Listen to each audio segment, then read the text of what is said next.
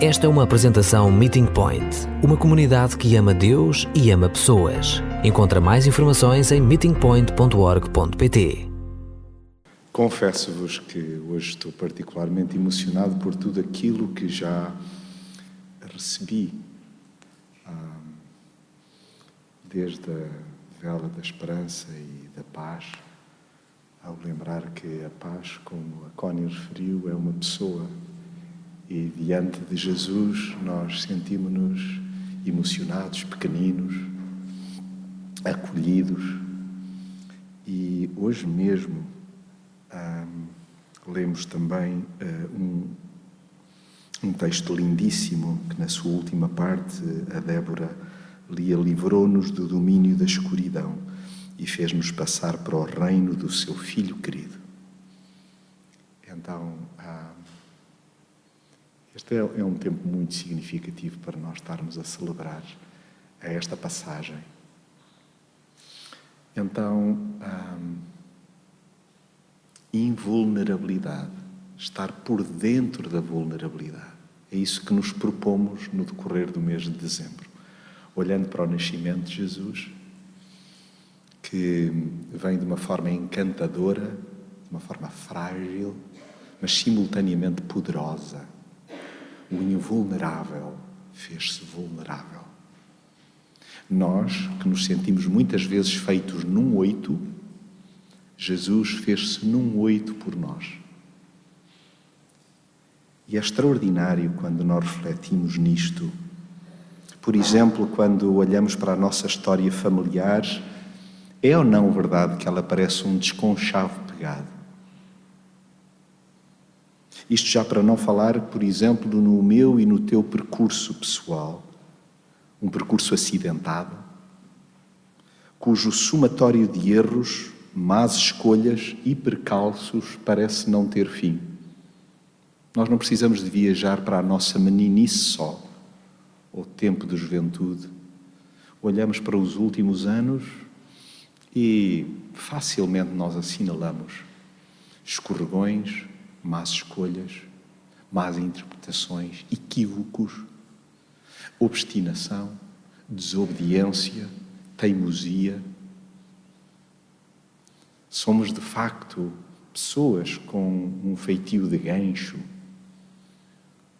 A tentação, quando assim é, de olharmos para a nossa história e para o lado não tão alindado do tapete, quando nós olhamos então para o avesso, onde se vêem os nós, onde se vêem as gralhas, onde se vêem as correções.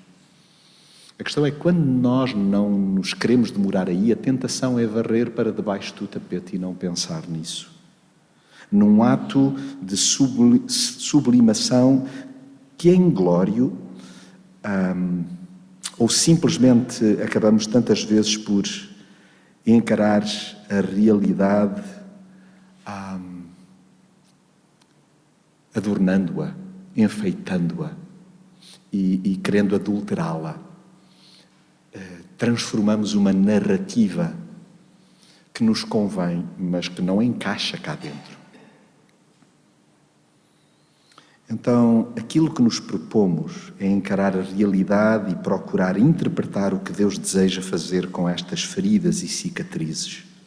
Então, quando nós estamos a aproximar-nos da celebração do Natal, da chegada de Jesus, quando nós recordamos e celebramos mais uma vez, então, a chegada do Salvador, é aí que nós voltamos à mensagem de invulnerabilidade do Deus que é Pai mas se fez menino. E persiste em beliscar o nosso íntimo através do Espírito. E é por isso que eu vos proponho, não apenas aos que estamos aqui, mas à comunidade que está reunida em diferentes lugares nesta hora, ou aqueles que até porventura venham a escutar esta reflexão mais adiante. Eu proponho-vos que possamos abrir a Escritura em Mateus, no capítulo 1. É um texto que, por mais que nós já tínhamos aberto a Escritura, nós não nos demoramos muito tempo nele. É um texto que está repleto de nomes. Mas sabem, Se nós pensarmos no desfiar dos nomes da nossa família, nós queremos demorar-nos, nós queremos honrar, nós queremos fazer essa viagem devagarinho, nós queremos falar das memórias, do que podemos porventura aprender desses antepassados. Então, quando hoje lermos estes 17 versos, estes primeiros 17 versos do Evangelho segundo Mateus, eu proponho-vos que possamos estar atentos a alguns pormenores. Porque na era moderna é uma forma estranha iniciar-se um livro por uma genealogia. Mas esta fórmula foi um meio espantoso para explicar porque é que o Natal só o é, a chegada de Jesus só é, na verdade, significativa quando nós percebemos de cabo a raso, quando nós percebemos de fio a pavio, quando nós olhamos para o todo e vamos até à origem e percebemos que o feito num oito, o que nos convém é olhar para o original, olhar para Cristo. E o que é que nos diz o verso primeiro? O livro da genealogia de Jesus Cristo, filho de Davi, filho de Abraão. E esta é uma forma retumbante de se iniciar a narrativa, para que nós nos demoremos um pedaço em entender que a vinda de Jesus não foi nenhuma imitação, é única, é perfeita, é original. O autor ele prova a autenticidade de Jesus pelos seus antecessores. Aquilo que se nos quer dizer é: olhem para Jesus e o seu nome é fiável. Reparem bem quem o antecede. Reparem então a viagem feita até à chegada de Jesus. A ascendência de alguém era vital para a sua credibilidade. A fonte, a gênese, o alicerce, no entanto, é Jesus. É para Jesus que nós olhamos. Com certeza que beneficiamos da Escritura, das muitas personagens bíblicas. Elas abrem-nos os olhos, elas ajudam-nos a entender a nossa finitude, a nossa vulnerabilidade. Mas não há como Jesus para nos ensinar o que é realmente ser humano, ser vulnerável de uma forma divina então, o nascimento, o novo começo que procede de Jesus é uma ideia empolgante e vibrante. A colagem feita a figuras tão proeminentes vem ressaltar a sua incrível grandeza. Neste primeiro verso, procura destacar-se que Jesus não é uma figura isolada, não é um freelancer, ele não veio aqui parar por acaso, mas é alguém que pode e deve ser adequadamente lido, conhecido, abraçado e seguido em termos do que foi acontecendo na história da humanidade. Então, a vinda de Jesus é uma consequência da história humana. O que quer dizer que a vinda de Jesus acontece por minha e por tua causa. E nós necessitamos de olhar para a vulnerabilidade de Jesus para perceber Jesus Tão bom que tu nos fizeste participante, como lemos já hoje, do reino do teu filho querido. Então, quando olhamos para Jesus, não olhemos para ele de uma forma condescendente, como quem precisa até de um aconchego nosso. Nós é que precisávamos ser aconchegados. E por isso Jesus veio. Então, quando nós olhamos para aqueles momentos em que nos sentimos feitos num oito, é olharmos para aquele que se fez num oito, é olharmos para o original e perceber: Jesus, vieste por minha causa, vieste por causa do meu feitio torcido, vieste por causa dos meus deslizes, vieste por causa daquele momento em que eu não me reconheço, vieste por causa da minha obstinação então, quando nós olhamos para a Escritura, tanto aprendemos dela. E reparem só, nos nomes que se sucedem a estas grandes figuras da história da humanidade. Quando olhamos lá para o verso 2, lemos: A Abraão nasceu Isaac, A Isaac nasceu Jacó. A Jacó nasceram Judá e seus irmãos. E agora começam as surpresas. Verso 3. A Judá nasceram de Tamar, uma mulher, Farés e Zará. E Farés nasceu Erjon, a Erjon nasceu Arão, a Arão nasceu Aminadab, a Aminadab nasceu Nazon, a Nazon nasceu Salmão, a Salmão nasceu. Espera, Raab, outra mulher, esta mulher. Boaz, a Boaz nasceu de Ruth, outra mulher. Obed, a Obed nasceu Jessé e Jessé nasceu o rei Davi. Vulnerabilidade. Feito num oito perfeito, repleto de imperfeições. Jesus, ele não se apresenta então com sangue azul. Ele apresenta-se como aquele que veio, não omitindo trambolhões da humanidade, não varrendo para baixo do tapete pedaços da história não convenientes. Aquilo que, no fundo, eu e tu estamos tão habituados a fazer no relato, então, das relações interpessoais no quadro familiar. Sobre esse assunto não se fala. Não se diz isso sobre o avô. Não vamos abordar aquele tópico do tio. Não aquele aspecto é tabu. Não vamos falar sobre esse descalabro. Não vamos falar sobre essa imoralidade. Não vamos falar sobre esse divórcio, não vamos falar sobre esse adultério, não vamos falar sobre esse filho fora de um contexto. Nada disto ocorre aqui na Escritura.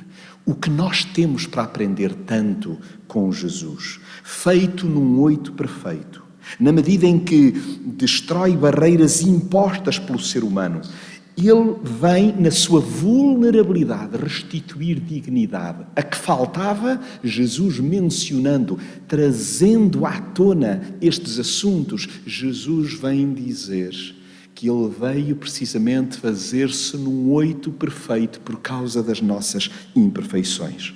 Ele restaurou, foi Jesus que restaurou o princípio e os direitos fundamentais, igualdade racial, Ruth, a Moabita, equivalência entre géneros, Ruth, Tamar, Batseba, Raab, religião despida de hierarquias, mulheres versus Abraão. Sim, é verdade. Na genealogia começa-se com Abraão. Mas aqui não existe uma escadaria em que as mulheres estão abaixo de homens, são niveladas, e é Jesus quem o faz quem o afirma. Uma religião despida de hierarquias, com ausência de rótulos, santo versus pecador. A recuperação moral e a dignidade social. Conforme tantas vezes ouvimos, todos diferentes, todos iguais. Então, Jesus é aquele que nos ensina a riqueza da vulnerabilidade. E é aí que se encontra a sua invulnerabilidade e nós realmente acabamos por crescer e nos aproximar da estatura de Cristo na medida em que nós lidamos também com os baixios e os acolhemos e os abraçamos por força do amor que Jesus, que já chegou a nós e que nos escancarou então a porta do reino então do Pai, do Pai eterno. Nos versos 6 da sua segunda parte até ao verso 11, eu hum, gostaria muito de colocar um, um tom de voz que fosse suficientemente escuro para percebermos o que se deseja aqui retratar. Um dos períodos mais acinzentados, mais violentos, mais macabros da história da humanidade. E são estes os nomes que acabam então por também o representar. A Davi nasceu Salomão, da que fora mulher de Urias. A Salomão nasceu Roboão, a Roboão nasceu Abias, a Abias nasceu Asaf. A Asaf nasceu Josafá.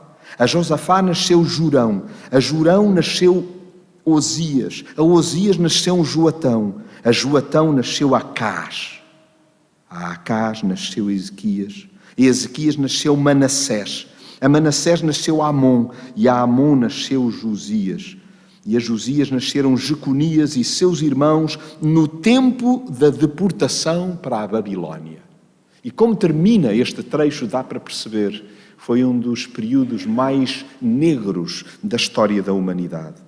Então, Jesus, feito num oito abaixo de zero, o estado era tão calamitoso, daí a importância da chegada de Jesus. É um período que espelha a decadência humana, a vergonha, a tragédia e o desastre, culmina com o exílio. E a chegada de Jesus é identificação, compreensão e não indiferença. É compreensão e não conivência. É compreensão e não condescendência com o ser humano. Deus importa-se. O Pai importa-se. E por isso Jesus chegou. E por isso o Natal é graça onde tudo parecia estar perdido, ainda se encontram referências nomeáveis para a genealogia de Jesus. A despeito de escolhas tão trágicas, tão dramáticas, e de pessoas que nós diríamos não são dignas de constar da genealogia. Quando nós tivermos, porventura, um pensamento desses, lembremos-nos que nós seríamos os primeiros a sermos indignos e foi por isso que Jesus teve de vir. Nós também, por força do nosso percurso, estaríamos arredados, não fora a chegada então de Jesus, o Salvador. Então, dos versos 12 a 16, o penúltimo um, degrau desta longa escadaria diz-nos assim: e para honrarmos a Escritura e honrarmos também estes que foram entendidos como sendo, de facto, aqueles que explicariam a razão pela qual Jesus veio. Diz-nos o verso 12: Depois da deportação para a Babilónia, nasceu a Jeconias Salatiel, a Salatiel nasceu Zorobabel, a Zorobabel nasceu Abiúde, a Abiúde nasceu Eliaquim, a Eliaquim nasceu Azor. A Azor nasceu Sadoc, a Sadoc nasceu Aquim, a Aquim nasceu Eliude, a Eliude nasceu Eleazar, a Eleazar nasceu Matã, a Matã nasceu Jacó, a Jacó nasceu José, marido de Maria, da qual nasceu Jesus, que significa Deus é salvação, que se chama Cristo. Então, o ungido, o Messias, Apesar da decadência humana e de não se vislumbrar saída para ninguém, o que é certo é que nem eu nem tu fomos abandonados. Não fomos entregues a nós mesmos, aos nossos próprios recursos. O fim da história, por causa da chegada de Jesus, não será trágico. O Natal prova-nos que Deus vê mais longe. Cristo, o Rei ungido, o Messias chegou conforme nos diz no Evangelho de João, acampou entre nós, mostrou-nos o rosto do Pai, amou-nos, perdoou-nos, serviu-nos, elevou-nos, reconciliou-nos com Deus e conosco mesmos.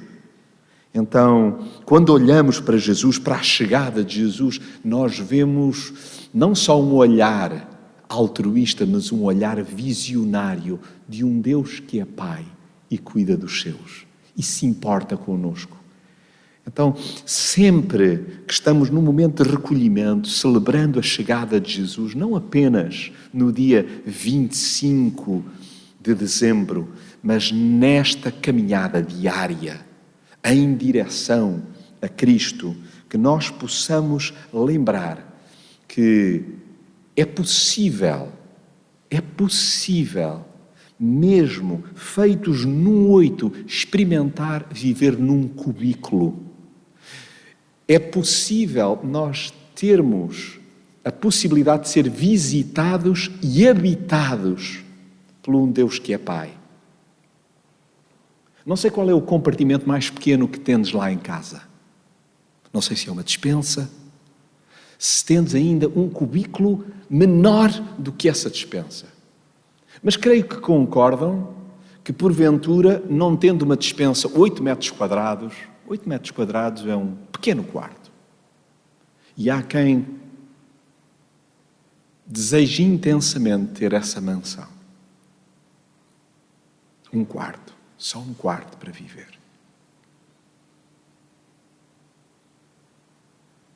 Pessoas com quem dividimos a cidade, que se sentem feitas num oito, e a quem nós temos de lembrar que, a despeito da ausência de um quarto de oito metros quadrados, Jesus fez-se num oito para habitar não só em nós, mas naqueles com quem nós nos cruzamos.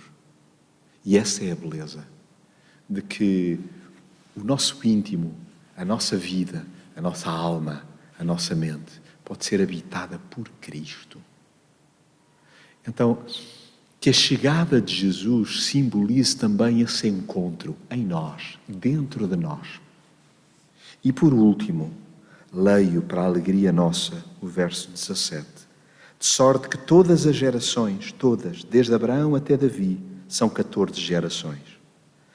E desde Davi até à deportação para a Babilónia, 14 gerações. E desde a deportação para a Babilónia até o Cristo, 14 gerações. Podeis deter-vos a fazer contas e elas dificilmente baterão certas. E não é porque haja aqui nenhuma gralha, nem nenhum equívoco. É porque a ideia maior era fazer sobressair, de facto, 14. Isto é, um número duplamente perfeito. Davi, Davi, de facto é composto no hebraico por três letras. E essas três letras no seu somatório, porque é Dalet, Vá, Dalet. 4, 6, 4. Isso dá 14. O que é que aqui se nos quer exemplificar? Que o objetivo do autor não é apresentar um catálogo genealógico completo e literal, mas relacionar Jesus com Abraão e Davi. Davi, aquele que era o símbolo mais que perfeito, cujo nome, inclusive, era simbolizado pelo número 14. Sete vezes dois. Duplamente perfeito. Então Jesus é tudo o que precisamos. E Jesus é mais que perfeito. Porque Jesus fez-se num oito, como canta o Jonatas Pereira, mais conhecido por Tota, fez-se num oito tombado, fez-se num oito infinito. O infinito fez-se num oito e esse oito tombou. Tombou para que nós, morrendo para o pecado, nele pudéssemos ressuscitar com ele.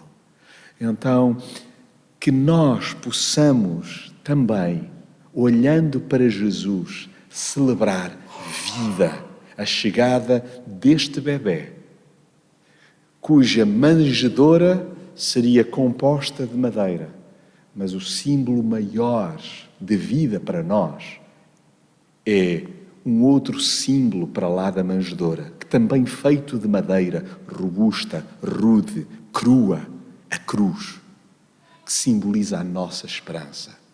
E aquilo que nós diríamos que Jesus fez-se num oito fez, desde o seu nascimento até à sua morte e morte de cruz, para que nós pudéssemos também vir a celebrar este oito que se fez tombado para que nós pudéssemos ter esperança de vida e vida para sempre, a começar hoje. Então, Jesus, seja bem-vindo à minha vida e toma conta de cada recanto, de cada assoalhada do meu ser e ajuda-me a difundir, a espalhar esta mensagem de vulnerabilidade, onde todos são acolhidos no reino do Filho querido, Jesus Cristo o Salvador.